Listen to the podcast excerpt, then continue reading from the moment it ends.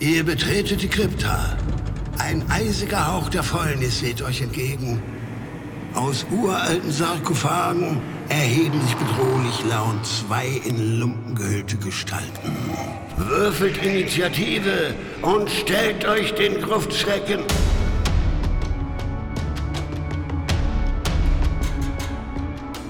Gruftschrecken, der deutschsprachige Oldschool-Rollenspiel-Podcast.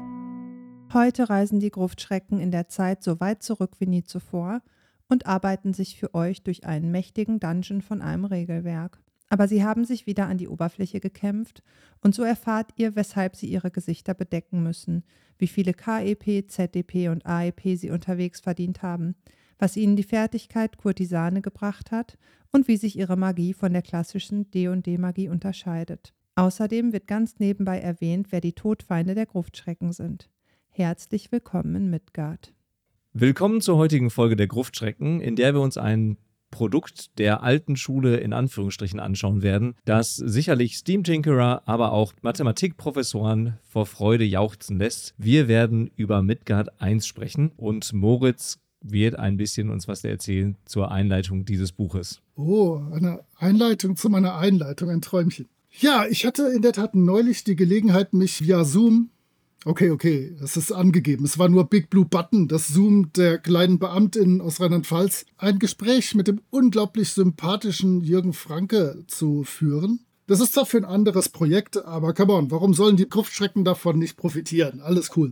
Kurz erklärt ist Midgard das erste originär deutschsprachige Rollenspiel und ebenso das erste auf Deutsch erschienene Rollenspiel. Ein doppelter Wipe. Die komplette Ursuppe möchte ich euch ersparen, aber fest steht, dass Jürgen mehr oder weniger spontan seine erste Rollenspielrunde an Silvester 1976 geleitet hat, da der eigentliche Spielleiter kurz vor Weihnachten absagte. Er hat sich dazu durch die echt schwer verständlichen OD&D-Regeln plus Empires of the Battle Throne geflügt und dann die Runde geleitet. Und sie scheint funktioniert zu haben, denn alle hatten Spaß, so dem Vernehmen nach. Und so erschien dann für die 40 bis 50 im Verein Follow organisierten Leute ein kleines und angepasstes Regelwerk, welches Empires of Magira hieß, wobei Magira die Spielwelt des sogenannten ewigen Spiels war. Und natürlich sehr clever. Wenn man sich auf Empires of the Petal Throne bezieht, das Empires of Magira zu nennen, ist natürlich schon eine clevere Geschichte. Aus Empires of Magira entstand dann durch weitere Iterationen hindurch das 1981 erschienene Rollenspiel Midgard 1, was wir jetzt in der nachgedruckten Version in Händen halten. Dieses wurde zuerst nur innerhalb des Vereins rumgereicht, fand dann aber den Weg in die ersten Buchhandlungen und noch später in den Handel. Jetzt, 30 Jahre später, im Jahr 2021, hat der Verlag für Fantasy- und Science-Fiction-Spiele in einem schweren gebundenen A5 oder ist es B5, ich weiß das nie, Buch. Die ersten beiden Regelwerke Midgard 1 und Midgard 2, welches dann 1983 erschien, neu herausgebracht und wir wollen es uns mal ansehen, obwohl es definitiv kein D&D OSR ist. Aber oh, also alt ist es ganz, ganz sicher. Und ich weiß nicht, ob wir am Schluss zu einem Fazit kommen, aber mich würde interessieren, ob das heute einen Nutzen über den historischen Wert hinaus hat. Hab allerdings da selber noch keine festgefügte Meinung zu und werde schauen, ob ich im Verlauf des Podcasts selber mich da etwas bewegen werde. Und bevor wir uns durch die neuen Kapitel pflügen, noch der Disclaimer, das ist tatsächlich das erste Produkt, für das wir beide ein Rezi-Exemplar erhalten haben, nur dass ihr das wisst. Also wir werden das natürlich mit Samthandschuhen anfassen und um alle Fettnäpfchen herumtanzen. Okay, damit bin ich fertig mit der Einleitung nach deiner Einleitung. Und jetzt kannst du die Einleitung des Buches dir ansehen. Was kommt da vor? Hast du was Interessantes gefunden? Natürlich habe ich etwas Interessantes gefunden und du hast zwar gerade gesagt, wir werden das Buch mit Samthandschuhen anfassen. Könnte natürlich auch sagen, wir werden es natürlich genauso fair behandeln, obwohl wir ein Rezensionsexemplar erhalten haben und werden genauso kritisch damit sein wie auch sonst. Also ich habe mir das Einleitungskapitel angeschaut und habe mir so ein paar interessante Aspekte davon rausgeschrieben. Zum einen wird Midgard 1 hier erstmal als selbstentwickeltes Rollenspiel angepriesen und die Ziele dieses Spiels bzw. der Entwicklung dieses Spiels werden klar definiert oder deklariert. Es soll eine Mischung aus Realismus und zügigem Spielablauf sein. Man will keine langen Listen an Monstern und Zaubern. Dafür bietet man aber ein selbstentwickeltes Fertigkeitensystem. Es soll ein Skirmish-like Kampfsystem haben. Es ist deutschsprachig und das ist toll, weil man dann keine englischsprachigen Bücher lesen muss. So weit, so gut. genau. Damit ist ja eigentlich schon alles gesagt. Es wird gesagt, dass es ausführlich spielgetestet wurde und natürlich bekommen an dieser Stelle auch die TestspielerInnen ihre Danksagung. Witzig ist die Anmerkung, dass Rollenspiel nicht nur von, und ich zitiere hier, Spinnern und Okkultisten gespielt werden würde, sondern auch von, und ich zitiere nochmal, ganz normalen Leuten. Was auf jeden Fall in diesem Kapitel oldschoolig klingt, ist, dass man ruhig Regeln dazu erfinden solle und dass die Spielleitung die Rolle eines unparteiischen Schiedsrichters einnehmen solle. Und das kommt uns natürlich aus jedem Oldschool-Rollenspiel sehr bekannt vor. In diesem Kapitel gibt es noch ein Spielbeispiel, das ich jetzt mal nicht ausführlich zitieren werde. Nett ist auf jeden Fall die Übersicht über die Inhalte der folgenden Kapitel. Interessanter ist dann aber noch die Beschreibung des Würfelmechanismus, der hier, wie es sich für Mathematiker gehört, natürlich mit Formeln beschrieben wird. Das ist nett und übersichtlich, aber man merkt, dass hier nichts für SpielerInnen didaktisiert wurde, sondern dass man hier die Regeln mit Formeln ganz klar beschreiben will. Ein weiteres schönes Relikt der alten Zeit ist natürlich noch der Hinweis, dass man bei Regelfragen Briefe an die Redaktion schreiben kann. In unserer Variante ist die Adresse leider geschwärzt. Ich hatte meinen Stift und Papier schon zur Hand und wollte schon eine kleine Frage stellen zu der Fertigkeit Kurtisane, aber da kommen wir später nochmal zu. ich bin gespannt. Die werden wir ganz sicher stellen können. Also Elsa und Jürgen antworten immer sehr flott auf E-Mails. Das geht vielleicht sogar noch schneller als ein Brief. Du möchtest also wirklich, dass ich jetzt was zu den Spielfiguren erzähle, denn so heißen die Charaktere hier.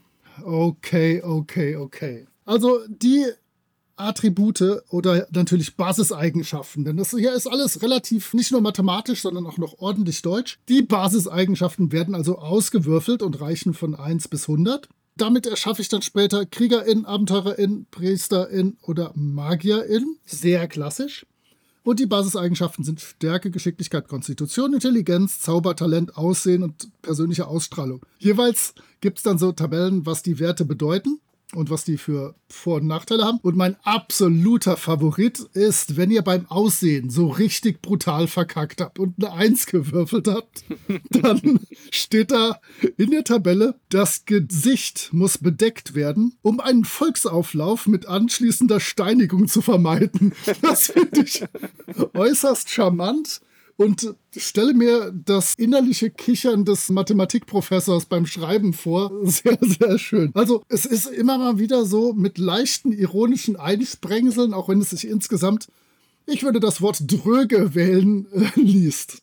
Okay, also es gibt Spielerfigur und Nichtspielerfigur. An Sprache wurde damals noch nicht so groß gedacht, was die Geschlechter anging, aber immerhin wurde versucht, sich von Dungeons and Dragons und so abzuwenden und ich finde, das sollte wahrscheinlich auch so ein Tacken brettspielig sein, weil das irgendwie so ein bisschen in die Richtung für mich geht. Du hast schon was zu den Formeln gesagt und ich habe mir hier ungefähr 1, 2, 3, 4, 5, 6, 7 Formeln aufgeschrieben für die verschiedenen Charaktererstellungssekundärwerte, aber es reicht, denke ich, wenn ich euch zwei bis drei zusammenfasse. Also die Charaktererschaffung ist nicht ganz so schlimm wie bei Ruf des Warlock, aber ein Hauch des Charmes einer Steuererklärung hat sie immer noch. Also möchte ich meinen Reaktionswert errechnen. So teile ich ganz einfach meine Geschicklichkeit durch 10, die Intelligenz durch 20 und füge dann 5 hinzu. Das ist praktisch die Initiative, so die Kampfreihenfolge. Mein Handgemengewert der geht natürlich Stärke durch 10 plus Geschicklichkeit durch 20 plus 5. Die Körpergröße ist 1,50 Meter plus 2W20. Sollte ich zwei 20er gewürfelt haben, kriege ich einen Zusatzwurf für zusätzliche Stärke. Also auch hier hat das wieder Auswirkungen auf andere Werte. Ja gut, so gibt es Rüstgröße, den Stand, was ich auch sehr lustig finde, dass man direkt in Volk, Mittelschicht und Adel eingeteilt wird. Es gibt Lebenspunkte, Ausdauerpunkten und so weiter und so weiter. Bei den Fähigkeiten fand ich schon ziemlich cool das Fähigkeiten-Kapitel kommt gleich bei dir. Aber man kann hier schon in diesem ersten Kapitel erkennen, dass das schon so eine Art Proto-Tech-Tree ist, wo man so ein bisschen schon überlegen muss, in welche Richtung möchte ich gehen, wie möchte ich mich weiterentwickeln. Und damit gebe ich weiter an die Fertigkeiten. Ja, im ersten Kapitel in der Einleitung wurde ja das Fertigkeitensystem als besonders innovativ angepriesen, das Midgard 1 bietet. Und hier lernen wir, dass die Anzahl der Fertigkeiten, die ein Charakter besitzt, ausgewürfelt werden. Dass man sie nur steigern kann, wenn man sie erfolgreich benutzt, aber auch nur, wenn das Benutzen dieser Fertigkeit eine wirkliche Herausforderung darstellt. Verwirrend ist für mich an der Stelle, dass einige Fertigkeiten mit einem W100 ausgewürfelt werden oder gewürfelt werden. Andere wiederum mit einem W20. Es gibt also kein einheitliches Fertigkeitensystem, sondern es variiert je nach Fertigkeit. Aber es ist noch genauer und noch einheitlicher als bei D&D, wenn man ehrlich ist, wo man zu dem Zeitpunkt, je nachdem, je nach Hausregeln, Fertigkeits-, also Attributswürfe hat, vielleicht schon so Proto-Fertigkeiten, vielleicht Diebesfertigkeiten. Also immerhin, wenn du nur zwei Würfel hast, ist das schon eine Verbesserung. das stimmt natürlich. Und wir finden hier bei den Fertigkeiten die klassischen Fertigkeiten des Heldentums, die man bei so einem Fantasy-System erwarten würde. Es fällt aber auf, dass eine erstaunliche Anzahl der Fertigkeiten stark an die Fertigkeiten des Diebes bei D&D erinnern. Also wir haben die klassischen Fähigkeiten wie Fallen entdecken oder Fallen finden oder Fallen entschärfen etc. pp. Die Fertigkeiten werden in diesem Kapitel ausführlich beschrieben, in teilweise sehr langen. Die Fertigkeit Meucheln hat zum Beispiel vier Seiten Regeltext Texten und für meinen Geschmack sind die Texte auch ein bisschen trocken, was die Erklärung angeht. Wenn dann zum Beispiel erklärt wird, wie verschiedene Attribute des Charakters oder des Ziels der Fertigkeit die Erfolgswahrscheinlichkeiten beeinflussen können. Zum Beispiel die Wahrscheinlichkeit beim manipulierten Glücksspiel nicht erwischt zu werden. Interessant, ich habe es ja vorhin schon erwähnt, ist die Fertigkeit Kurtisane, Schrägstrich Don Juan, die einem die Möglichkeit gibt, Personen des jeweils anderen Geschlechts zu verführen. Dass das hier rein heterosexuell geprägt ist, passt zum Erscheinungsjahr von Midgard 1, würde ich mal sagen. Es wird aber nicht genauer beschrieben, wie das regeltechnisch genau funktionieren soll. Das muss ausgespielt werden. Aber der Charakter kann es auch einfach. Ja, das ist doch umso besser. Das spart viel Rumgewürfel. Also insgesamt klingt das für mich in vielen Fällen sehr simulativ, was mich jetzt persönlich nicht so anspricht. Aber man erkennt zumindest, dass man sich hier auf jeden Fall Gedanken darüber gemacht hat, wie man diese verschiedenen Fertigkeiten im Spiel tatsächlich einsetzen kann. Gut. Das nächste Kapitel erklärt uns, wie wir Abenteuer selber erstellen können als Spielleitung.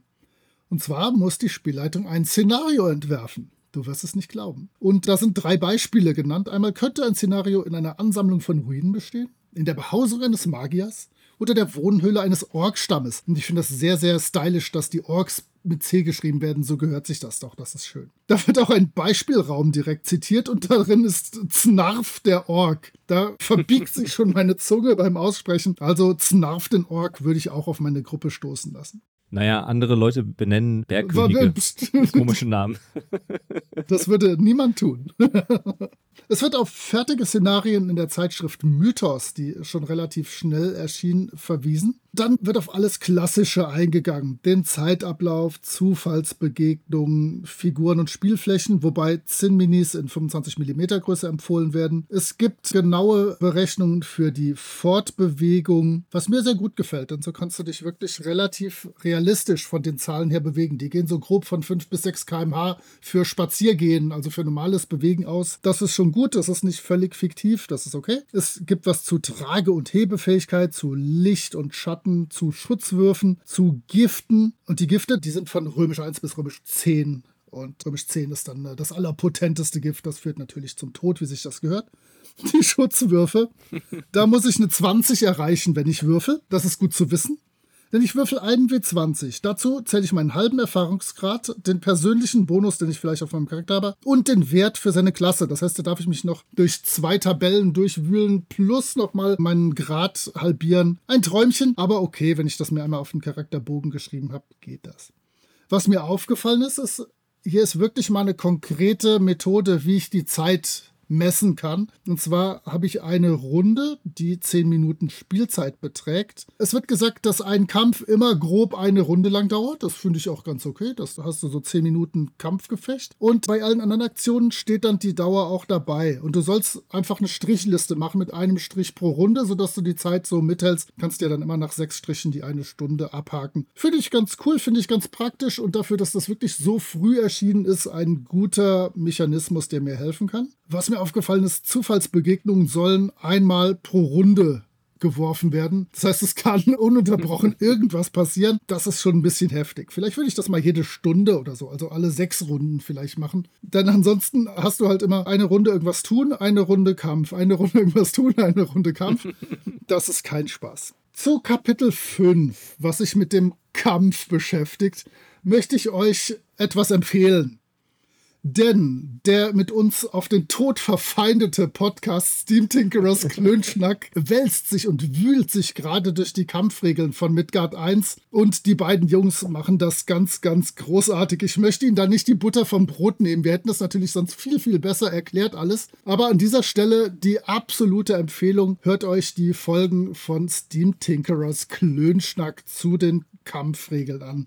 Sehr empfehlenswert. Ich habe die mit großer Freude gehört. Ich habe jetzt auch ein paar Sachen ein bisschen verstanden, denn das muss ohne Midgard-Vorkenntnisse nicht zwingend der Fall sein, wenn ihr euch durch dieses Kapitel durchlest. Also hört den Steam Tinkerers Klönstock. Er ist sehr gut. Und weiter bitte. Und vor allen Dingen haben die beiden auch einfach mehr Ahnung von Midgard als wir beide. Was? Ich kann das offen für mich zugeben. Ich habe da kein Problem mit. Okay, ich habe mir aber auch noch das Zaubersystem bei Midgard 1 angeschaut und das gliedert sich grundsätzlich in drei Arten der Magie, von denen zwei nur von der jeweiligen Klasse, also von PriesterInnen oder MagierInnen, benutzt werden können und die dritte Art der Magie kann dann von allen ZauberwirkerInnen genutzt werden. Was D&D mal wieder sehr ähnelt ist, dass es verschiedene Zaubergrade gibt und dass MagierInnen sich spezialisieren können auf bestimmte Arten der Magie. Im Gegensatz zu D&D muss man bei den Zaubern aber immer eine Zauberprobe mit einem W20 ablegen, damit ein Zauber gewirkt werden kann und das Sprechen eines Zaubers kostet Ausdauerpunkte, sodass MagiewirkerInnen auch bei Midgard 1 in der Menge der Zauber limitiert sind. Dass Midgard 1 sehr simulierend ist, findet man auch anhand des Zauberkapitels heraus, in dem ein alternatives Initiativesystem vorgestellt wird, zu dem aber auch geschrieben wird, dass man es besser nicht benutzen sollte, weil es sehr kompliziert ist. Das ist doch fair. das dann aber die Initiative sehr kleinteilig regeln kann. Viele der Zauber in diesem Kapitel sind natürlich die Klassiker, die wir aus jedem Rollenspiel kennen. Einige springen dann aber doch nochmal besonders ins Auge. Zum Beispiel die Möglichkeit, mit Geistern zu sprechen, was ich recht cool finde. Die Möglichkeit, seine eigene Seele auf die Reise zu schicken oder einfach mal eben bis zu 3000 Jahre in der Zeit zurückzureisen, um zu sehen, was in diesem Moment am jeweiligen Ort passiert ist. Viel Spaß der Spielleitung, das zu beschreiben. Manche Zauber sind dann aber auch echt blutig, wie der Zauber Macht überleben. Das klingt ja erstmal ganz nett. Mit dessen Hilfe man das Herz einer anderen Person telekinetisch herausreißen kann. Natürlich wird hier gesagt, das machen echte MagierInnen nur im Notfall, weil das echt böse und verpönt ist. Ich kann mir aber vorstellen, wie das an einigen Spieltischen tatsächlich abgelaufen sein dürfte. Ich hätte den Zauber andauernd benutzt. Vermutlich als Spieler. Ja, Stichwort sehr kompliziert. Ich habe versucht, mein Gehirn um die Erfahrungsregeln herumzuschlängeln und sie zu umfassen und zu begreifen. Tja, Erfahrungsregeln bei D&D haben zwei Seiten so grob über den Daumen gepeilt. Hier sind es 20 derer. Und es gibt natürlich KEP, ZEP und AEP, das ist ja mal logisch. Es gibt Kampferfahrungspunkte, Zaubererfahrungspunkte und allgemeine Erfahrungspunkte. Und für die Kampferfahrungspunkte gibt es erst einmal eine fette Tabelle, denn es gibt Punkte für weggekloppte Ausdauerpunkte. Und je mächtiger die Gegner, umso mehr KEP gibt es dafür. Richtet sich der Schaden allerdings gegen Magier oder Priester, so richtet er sich nach deren Erfahrungsgrad. Nur mal so, damit du das schon mal weißt. Für Gegner mit besonderen Fähigkeiten gibt es mehr KIP. Was wichtig ist, volle Erfahrungspunkte gibt es auch nur bei wirklich gefährlichen Situationen. So wird zum Beispiel der KIP-Wert, den ich bekomme, halbiert, wenn ich im Fernkampf oder mit brennendem Zauberöl kämpfe und Schaden verursache. Oder auch wenn die Spielergruppe krass in der Überzahl oder viel mächtiger ist, auch dann gibt es nur halbe Punkte. Also bitte legt euch nur mit Gleichstarken an. Das hat wahrscheinlich auch schon einen pädagogischen Zweck. Die ZEP, die Zaubererfahrungspunkte, gibt es für erfolgreiche Zauber. Wenn diese sinnvoll waren. Also einfach so durch die Gegend zaubern ist nicht. Da gibt es keine Zeps für. Vergesst das mal ganz schnell. Kurze Zwischenfrage: Heißt das, wenn ich diversen Menschen das Herz herausreiße, telekinetisch, bekomme ich dann Zaubererfahrungspunkte? Da möchte ich nicht drüber reden. Sonderfälle beispielsweise sind Standard-Heilzauber. Da bekomme ich 30 Mal die geheilten Lebenspunkte oder Ausdauerpunkte als Erfahrungspunkte zurück. Werde ich aber mit Standard-Schadenszauber angreifen. Und diese sind in einer Entfernung bis maximal 12 Meter. So bekomme ich Erfahrungspunkte, als wären es Nahkampf-KIP. Und verliert der Gegner mehr Lebenspunkte als Ausdauerpunkte, dann sind die verlorenen Lebenspunkte die Basis der Berechnung. Nur so, damit es nicht zu Missverständnissen kommt. Und ist die Entfernung weiter als 12 Meter, dann wird wie zuvor berechnet. Allerdings natürlich halbiert, denn das ist ja auf Entfernung. Das ist ja feiger Kram. Das können wir ja alle. Ja, ich kann auch Kampfkreaturen herbeirufen. Für magisch herbeigerufene Monster bekomme ich Erfahrungspunkte für durch sie verursachten Schaden.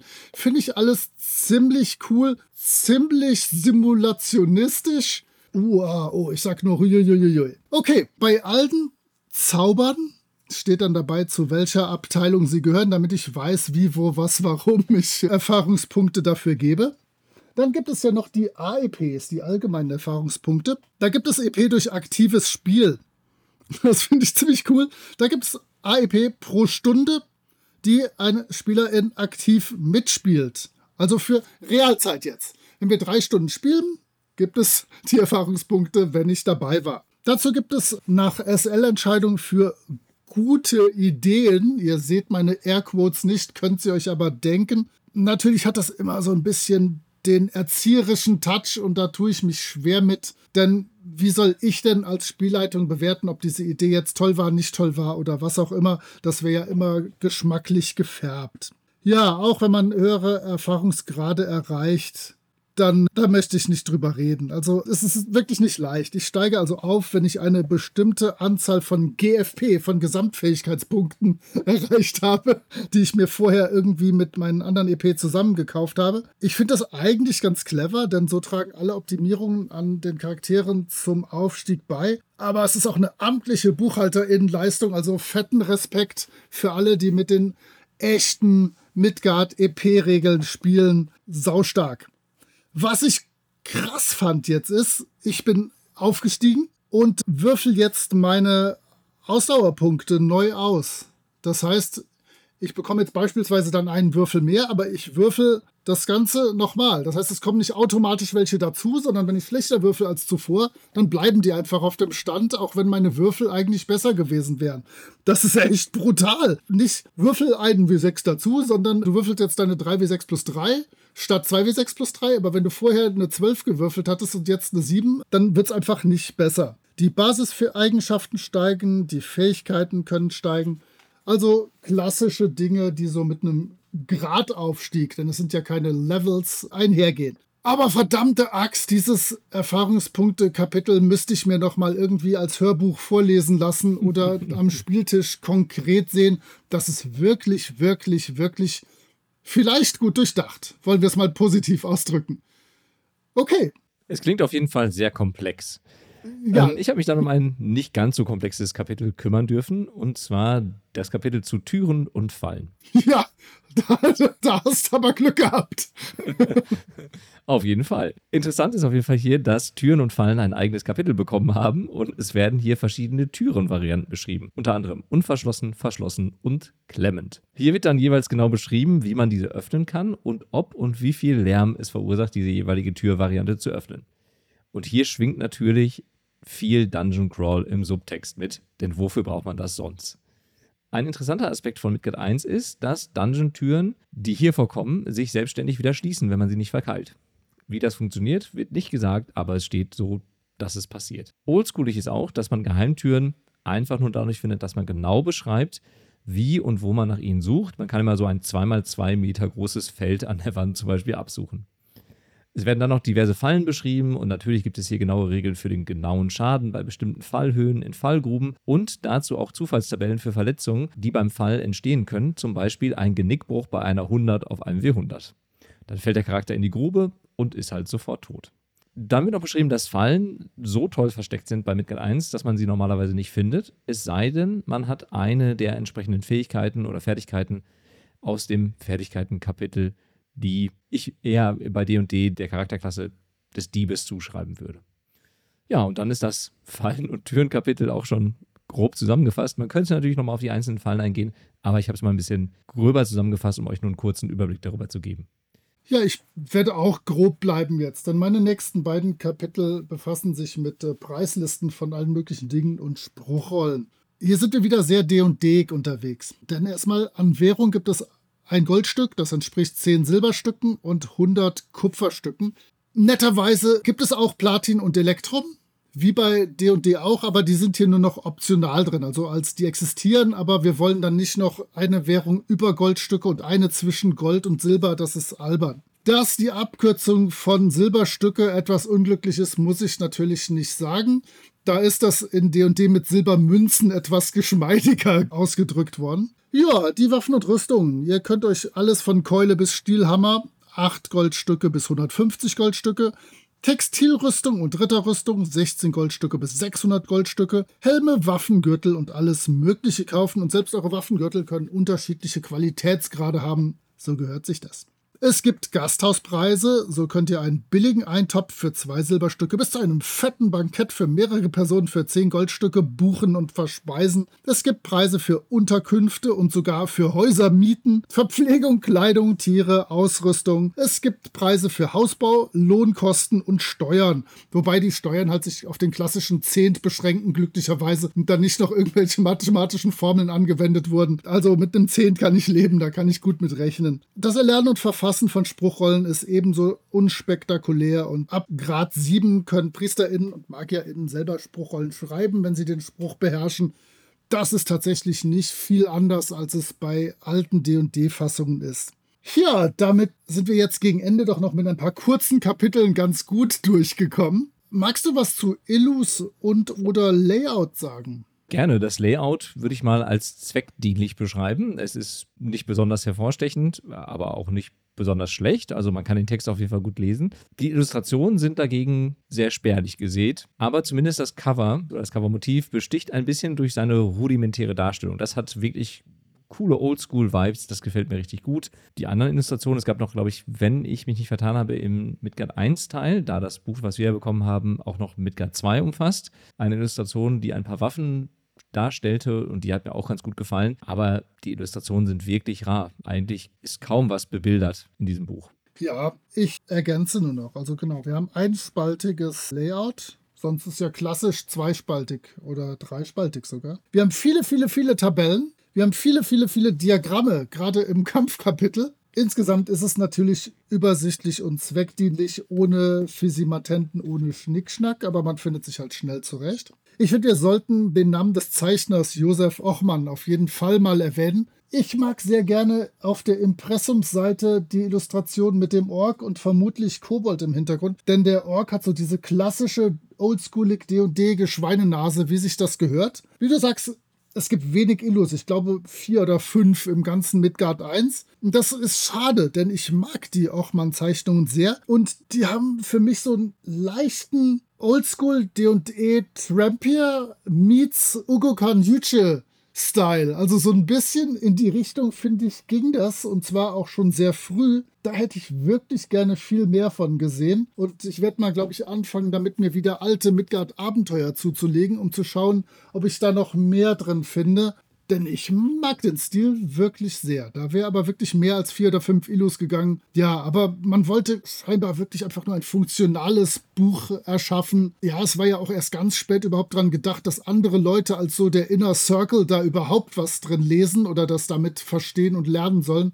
Deswegen ist schon klar, warum das nicht sonderlich gut didaktisch aufgebaut ist oder halt wenig konkrete Beispiele sind. Aber ja, Illus hätten mir noch mehr gefallen auf jeden Fall. Ja, ich fragte mich selber und dich eingangs, ist das über seinen historischen Wert hinaus noch irgendwie wichtig, tragbar? Was denkst du? Puh, das ist eine ja, schwierige Frage. Ich hatte mir nämlich genau als Fazit aufgeschrieben, dass es ein interessantes Relikt der Vergangenheit ist. Aber da ich natürlich nicht damit sozialisiert wurde, weckt es bei mir eher weniger Interesse, das mal zu spielen. Mich würden tatsächlich eher die Abenteuer aus der Zeit viel mehr interessieren als das Regelwerk selber. Und da können wir nochmal einen kleinen Hinweis geben. Ich meine, dass der Steam Tinkerer im Rahmen seines Podcasts auf jeden Fall auch eines der ersten Abenteuer von Midgard, glaube ich, nachgespielt hat. Ich meine, es ist die Rache des Frosthexers, wenn ich mich mhm, nicht vertue. Ja. Aber wie gesagt, ich finde, aus historischer Perspektive ist es natürlich interessant, sich Midgard 1 mal anzuschauen und vor allem, wenn man es dann gerade auch mal mit D&D vergleicht so ein bisschen, das haben wir zumindest zum gewissen Grad in unserer Folge heute getan, um dann zu sehen, welche Parallelen finden sich da eigentlich, inwieweit wurden da auch die Frankes inspiriert, das so in Midgard umzusetzen. Aber ich weiß nicht, ob ich es abgesehen von dem historischen Wert noch weiter empfehlen würde. Ich bin unentschlossen. Wie siehst du das denn? Also ich fand es überraschend gut. Man muss ja sagen, dass Midgard sich in den letzten 400 Jahren nicht sonderlich verändert hat. Also so ein bisschen wie Cthulhu ist es so, dass so die Basissachen davon einfach stehen und eher an Feinheiten ein bisschen gefeilt und gearbeitet wird. Ich habe ja, so vor 10, 12 Jahren öfters mal Midgard auch gespielt. Glücklicherweise musste ich mich da mit den EP-Regeln selber nicht auseinandersetzen. Das wurde dann äh, von der Spielleitung gemacht.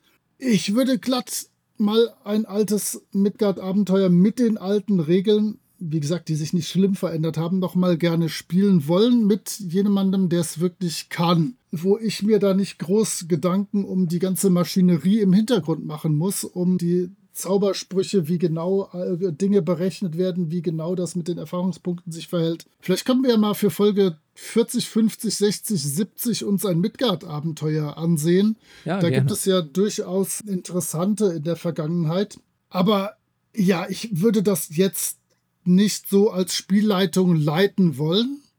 Ich würde es aber sofort mitspielen, wenn jemand das anbieten würde. Und vielleicht noch ganz interessant, die Welt kommt natürlich jetzt in diesem kompletten Regelwerk überhaupt nicht vor. Das kann man sich ja dann später seit äh, den DSA-Zeiten überhaupt nicht mehr vorstellen, denn wir im deutschsprachigen Bereich lieben irgendwie mehr das Setting als die Regeln. Das ist uns irgendwie wichtiger, da direkt was über die Welt zu erfahren, als zu wissen, wie die Welt funktioniert. Vielleicht ist das auch eine Sache, warum Midgard sich zwar immer gehalten hat, aber nicht so richtig brutal durchgestartet ist, wie es andere Systeme der Zeit getan haben. Also, ich finde es historisch sehr interessant. Ich finde, es hat teilweise einen wirklich angenehm trockenen Humor, womit man dann gar nicht rechnet gerade, weil du dich dann irgendwie durch so eine Bleiwüste mit Berechnungen gekämpft hast und dann kommt irgendwann so ein Gag um die Ecke, der dich irgendwie von der Seite anspringt. Es ist definitiv eine coole Lektüre gewesen und einige Sachen finde ich auch heute noch absolut funktional, aber wie ihr alle vielleicht schon mitgekriegt haben werdet, mag ich derzeit und eigentlich schon immer lieber regeleinfachere Systeme, wo mehr Zeit fürs Spiel und weniger für die Berechnungen bleiben. Dem kann ich mich eigentlich auch nur noch anschließen. Okay, Gut, dann haben wir zumindest ein halbwegs versöhnliches Fazit gefunden für dieses Buch, hoffentlich. Wir werden natürlich wieder alles verlinken, wo ihr das Buch herbekommen könnt. Es ist aktuell noch zu haben. Es ist ja ein Reprint, also es ist tatsächlich, ich glaube, dieses Jahr erschienen, Moritz, oder? 2021. Hm, wir sind jetzt 22, je nachdem, wann, wo, wie ihr das hört. Aber genau, es ist noch sehr aktuell und es ist echt ein fettes Ding mit knapp 400 Seiten. Kann man sich auf jeden Fall mal ins Regal stellen.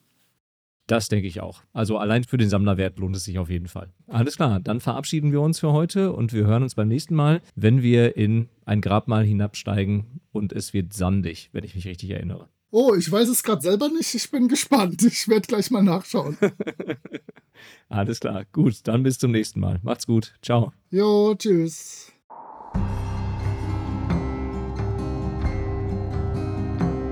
Ihr findet die Gruftschrecken unter anchor.fm slash Gruftschrecken, unter twitter.com slash Gruftschrecken und über alle gängigen Podcatcher. Vielen Dank an Sascha von Yellow King Productions für die Produktion des Intros. Dank auch an Nick DiSalvo und seine Band Elda für die freundliche Genehmigung, ihren Song 3 für das Outro nutzen zu dürfen. Wir freuen uns über inhaltliches Feedback, positive Bewertungen und neue HörerInnen.